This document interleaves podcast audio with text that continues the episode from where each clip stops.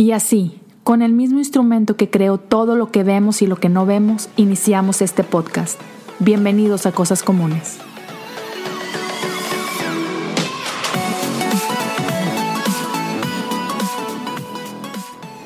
Hey, welcome everyone to another episode of Cosas Comunes. In English, that will be ordinary things or common things.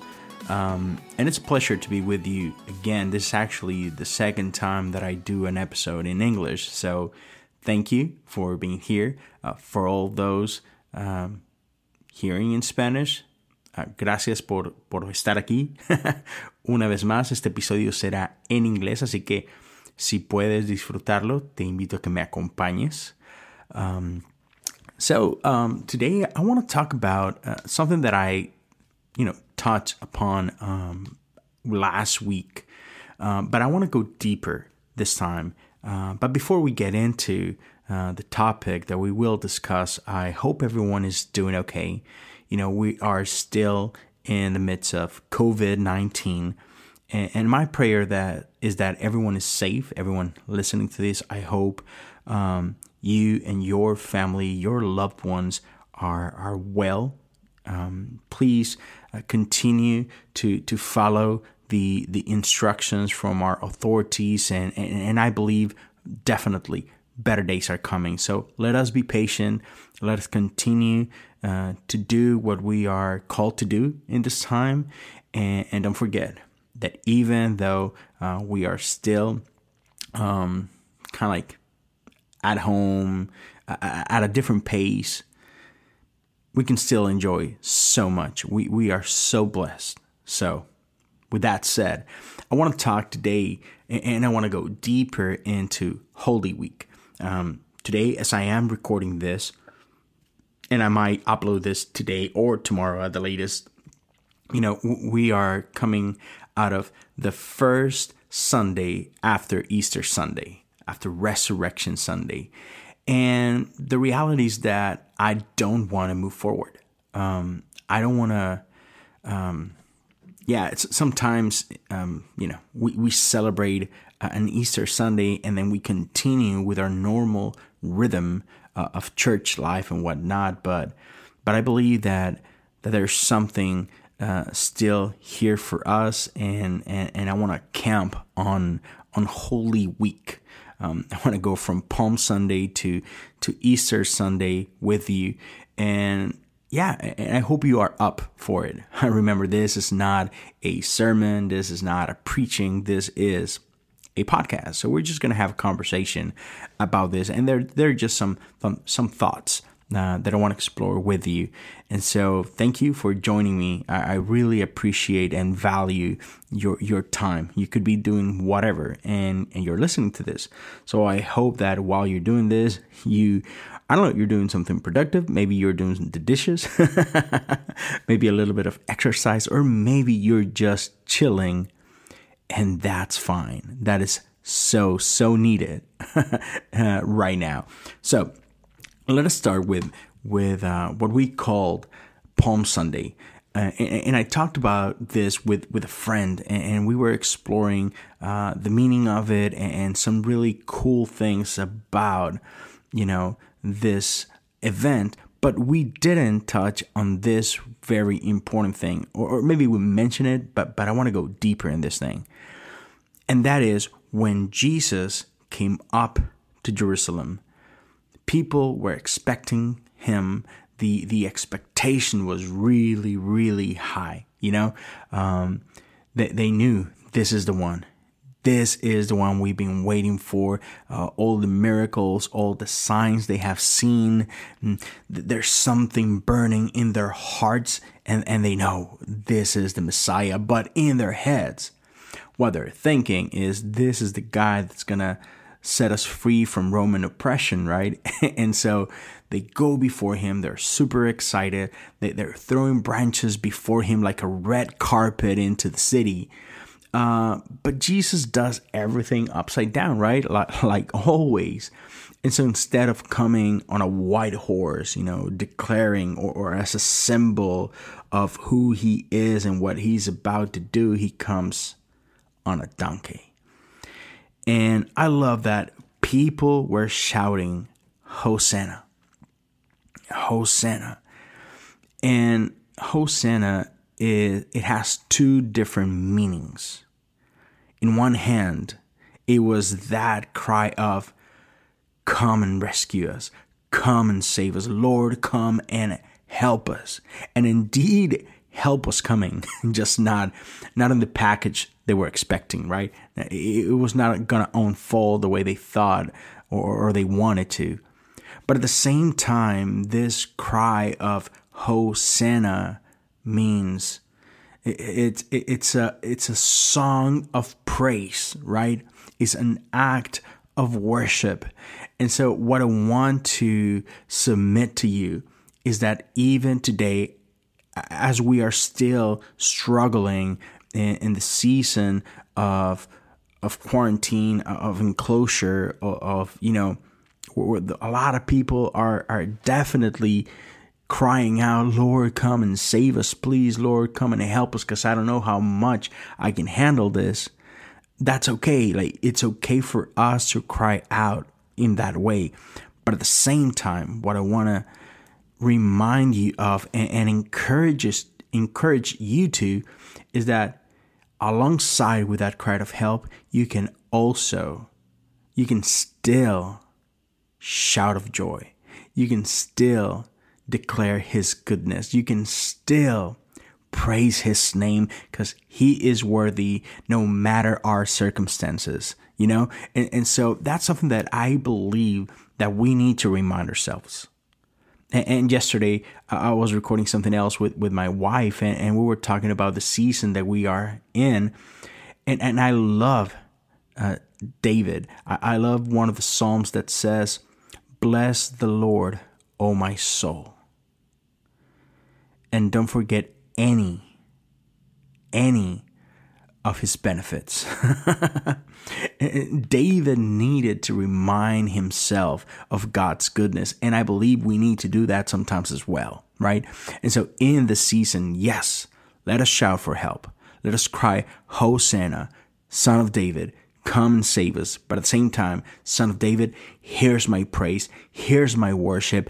I'm going to sing because you are still good. You're still on the throne. And I'm gonna, and I'm gonna let the world know that, right? and so I wanted to touch that about, uh, about Palm Sunday.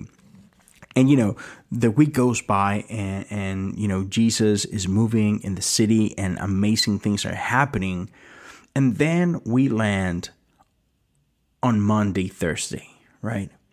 And it's an amazing night and it's packed. There's so much happening that night, you know, and, and, we can spend weeks here, right? But I won't. I just want to touch a couple things real quick. And one of them, like the first thing that comes to mind is, well, I don't know where to start, honestly, because there's so much, but, but I will start here.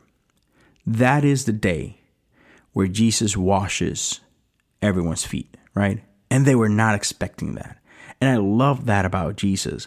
You know, that that he's always teaching us new ways, right? And, and when I started this podcast um, over a year ago, more than 100 episodes ago, um, on, on episode one, one of the things that I talked about um, is that Jesus is inviting us not to escape from this world, right? But to bring heaven to earth. And so I love this about about this moment right here when, when he is washing his disciples' feet.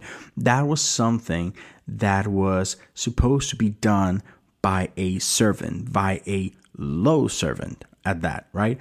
And so the first reaction from the disciple was like, No way, you are not doing this, Lord. Like, we should be the ones washing your feet. But Jesus gives us a great lesson, right? Of friendship, of love, of leadership, and, and He washes our feet, right? But also in that same night, that is the night where they share their last supper, right? their last meal together. And that day, you know, uh, they they were uh, at the doors of the greatest um, celebration in Jewish culture, which was Easter, right? And, and, Easter is not the same thing for us, right? Uh, Easter, we celebrate Jesus' resurrection. For, for the Jewish uh, culture, they, they celebrate it and they remember when when God set them free from Egypt, right? And, and that night, when when the angel was gonna go through Egypt and, and was gonna kill, take the life of the firstborn of everyone. And, and, and God gave them an instruction, right? That they were to celebrate a feast, celebrate a, a meal. And with the blood of the lamb, they were going to put over the posts of that home, right?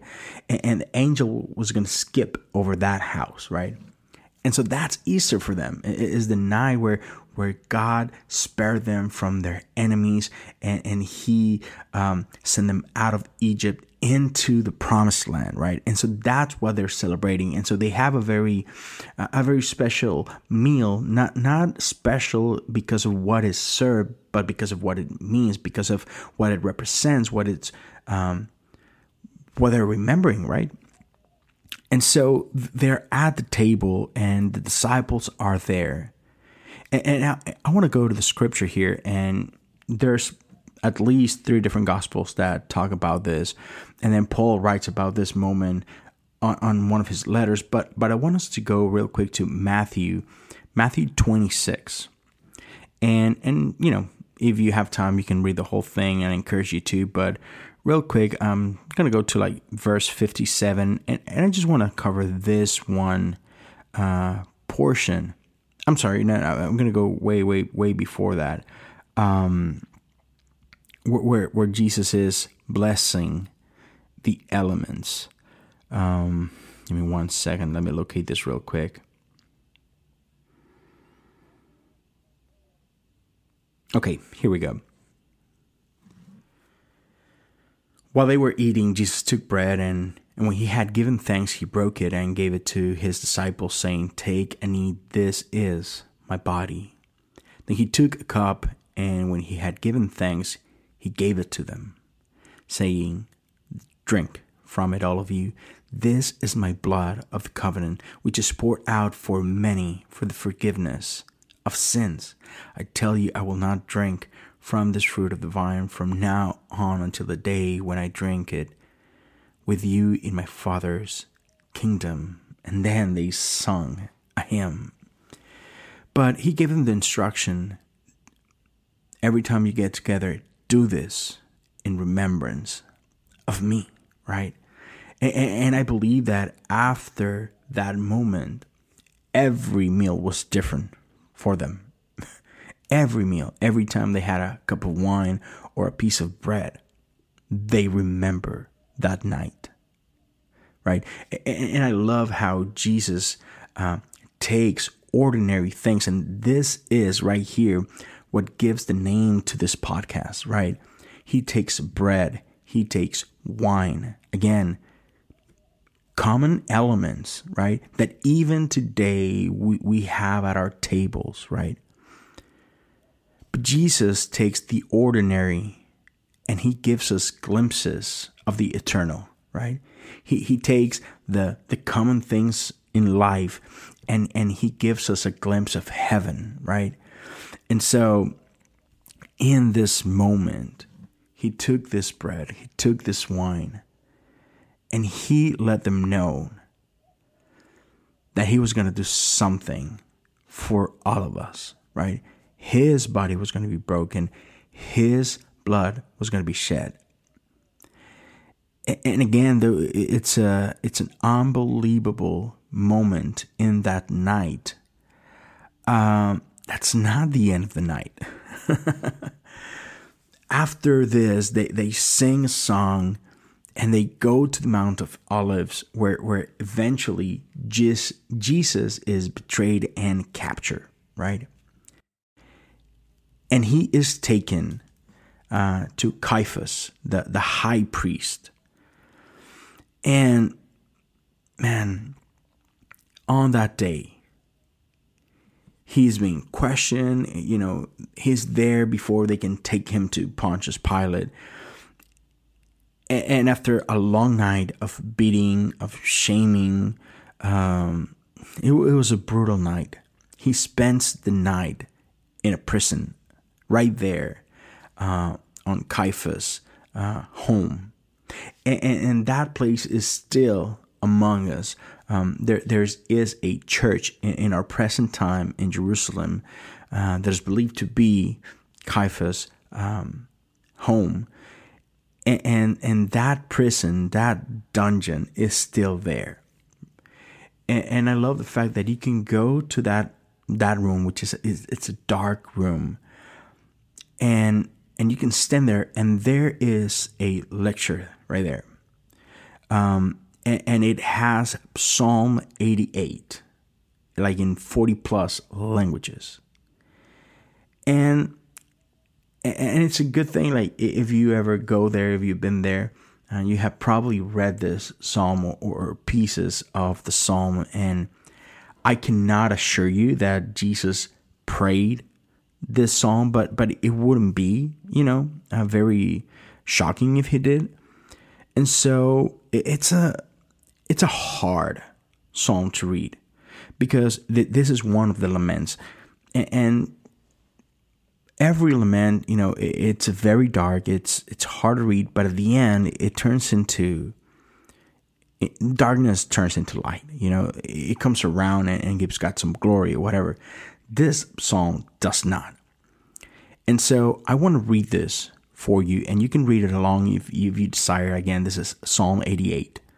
But here it goes. And, and I want us to appreciate the um, yeah, the the how somber it is. And just put yourself there. This is what, what Jesus is going through. Lord, you are the God who saves me. Day and night I cry out to you. May my prayer come before you. Turn your ear to my cry. I'm overwhelmed with troubles, and my life draws near to death. I'm counted among those who go down to the pit. I am like one without strength. I'm set apart with dead. Like the slain who lie in the grave, whom you remember no more.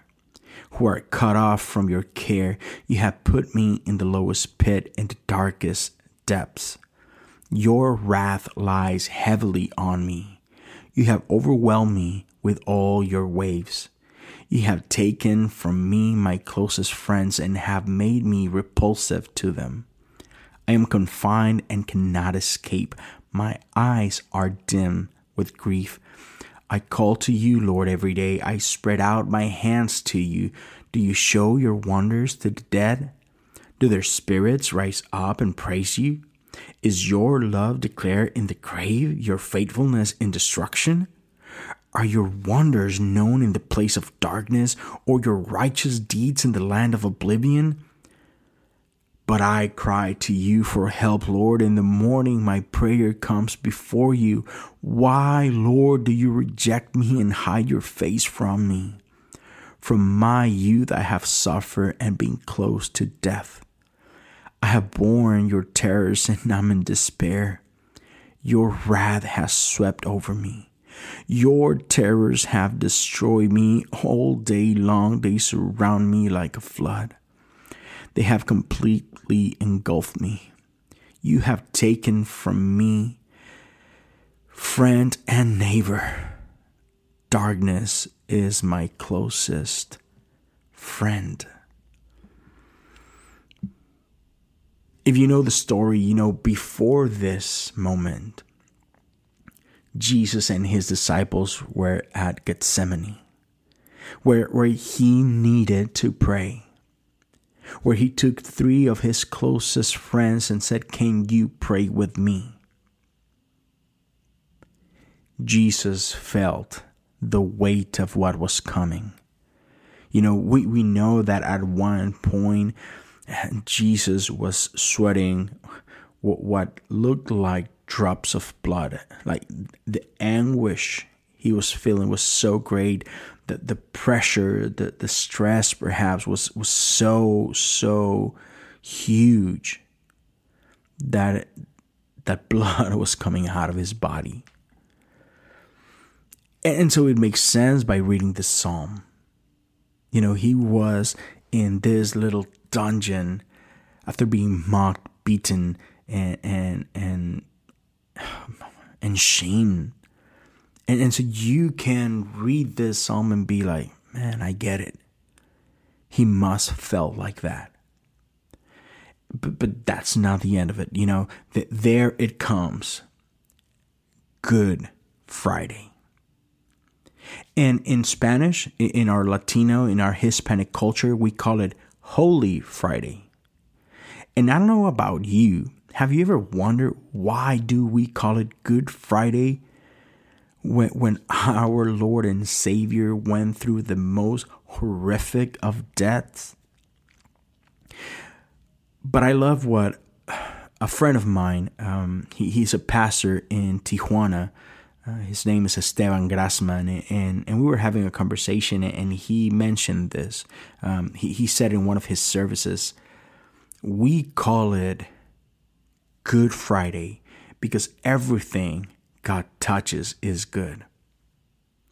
We call it Holy Friday because everything God touches is holy. And so, how our God can turn something as ugly as as that Friday and turn it into good, into something holy, right? And it is that day where Jesus goes to the cross and he takes upon himself, you know, the, the cruelty of men, right? It's on display right there. This is what people are doing to a good man, a good God, and and at the cross, Jesus pronounces what we call seven words. And, and I will not go through all of them. But there is one of those words where, where Jesus cries out, Eli, Eli, lama sabachthani. My God, my God, why have you forsaken me? and, and that's it right that that's what he says and, and and most of us believe or have believed that that is the moment where god himself turns his back on his son because the sin and the weight of the world is on his body. But but but i want to submit something different right? For us it's like oh wow th- those are the words that he utters and and yes we may think that but for his audience for some of his audience remember in, in that moment at that um, calvary um, there's there's Jewish people there's there's some Gentiles there there's you know Romans and other nations but at least the Jewish crowd there knows what he's talking about. He doesn't have time. He is at the cross. Every word is a hard word to pronounce because breathing is hard. But but when he cries out, "My God, my God, why have you forsaken me?" I am sure that a lot of people right there at the feet of the cross watching him going through this right away or a little after that were brought to what we call Psalm 22. I'm sure that this is something that they knew. Um, some of them knew it by memory. And Psalm 22 goes like this. And I won't read the whole thing, but I want to read parts of it. But it starts with, My God, my God, why have you forsaken me? Why are you so far from saving me, so far from my cries of anguish? My God, I cry out by day, but you do not answer by night. But I find no rest. Yet you are enthroned as the Holy One. And I'm going to move forward towards the end of this psalm. From verse 22 says, I will declare your name to my people in the assembly. I will praise you. You who fear the Lord, praise him. All you descendants of Jacob, honor him, revere him, all you descendants of Israel, for he has not despised or scorned the suffering of the afflicted one. He has not hidden his face from him, but has listened to his cry for help. From you comes the theme of my praise in the great assembly before those who fear you. I will fulfill my vows. The poor will eat and be satisfied. Those who seek the Lord will praise him. May your hearts live forever. All the ends of the earth will remember and turn to the Lord, and all the families of the nations will bow down before him. For dominion belongs to the Lord, and he rules over the nations all the rich of the earth will feast and worship. All who go down to the dust will kneel before him, those who cannot keep themselves alive. Posterity will serve him. Future generations will be told about the Lord. And listen to this.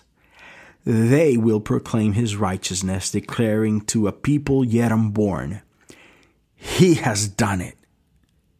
He has done it. Does something come to mind when you hear he has done it?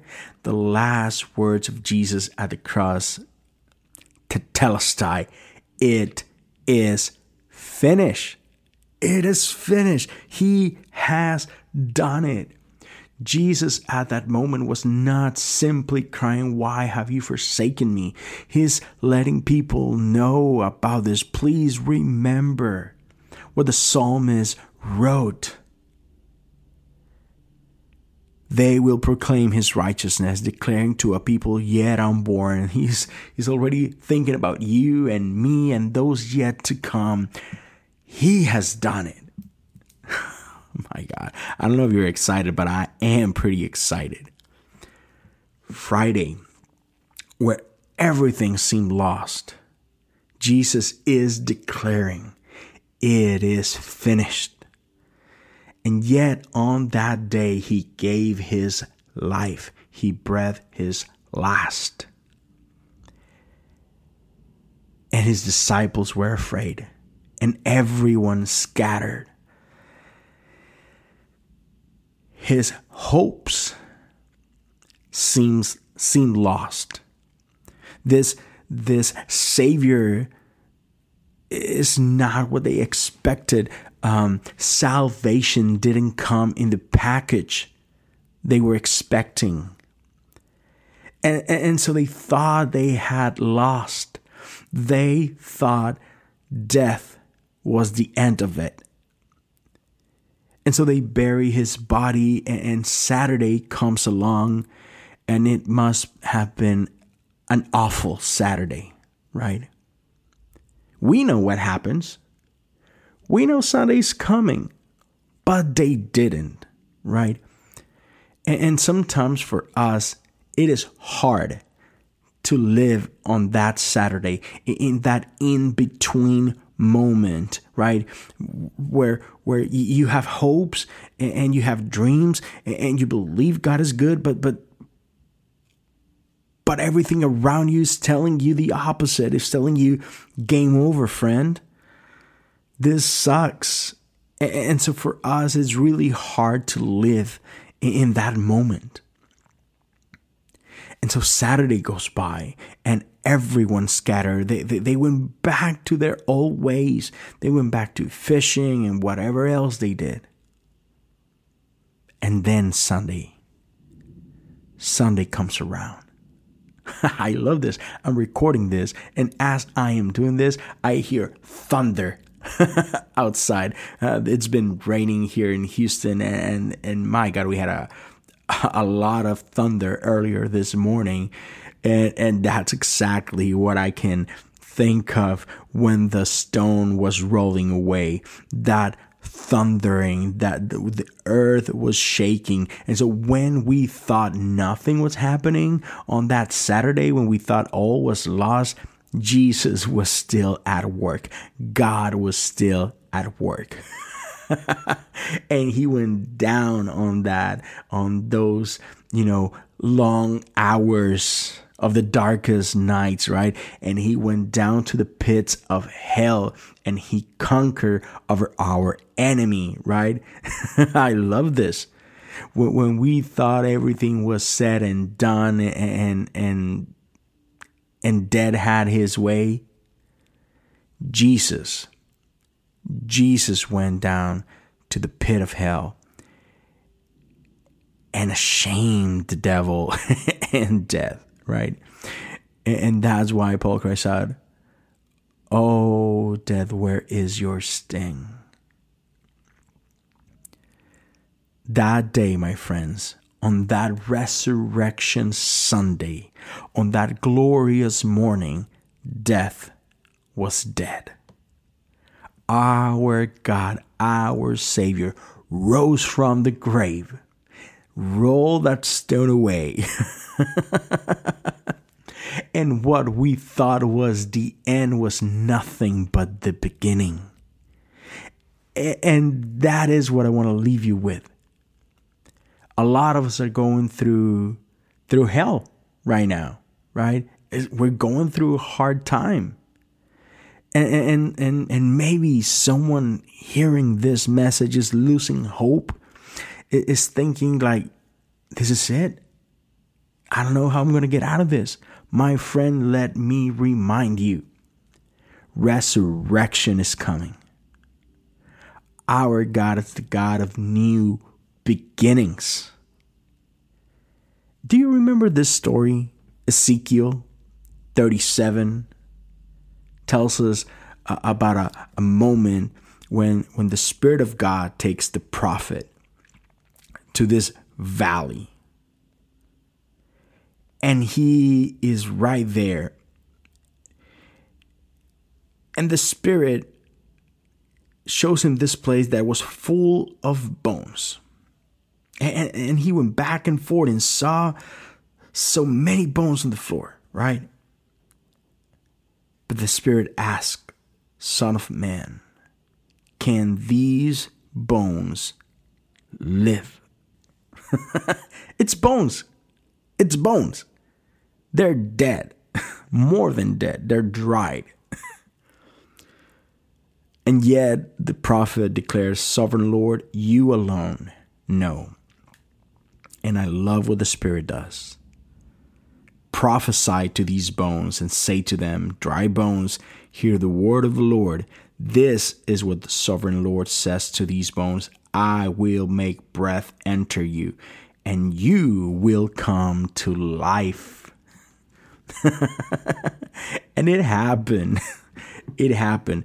Those bones couldn't resist the command from God. And, so tendons came upon, and flesh covered them, and skin, and they became alive. And, and friends, again, I know th- this is not an easy time. Uh, th- there's so much happening. There's so much uncertainty. I, I know you you might be afraid. You might have so many doubts. Uh, you may be discouraged, but but please hear me. Hear me, just like those bones. Our God is not done. This is not the end. Our God once again will breathe life into us, into our situation. We will come out stronger than ever. And I'm not saying this uh, as a cliche. I'm not saying this is going to happen overnight. I don't know how long it's going to take, but our God is a faithful God. Our God is a good God.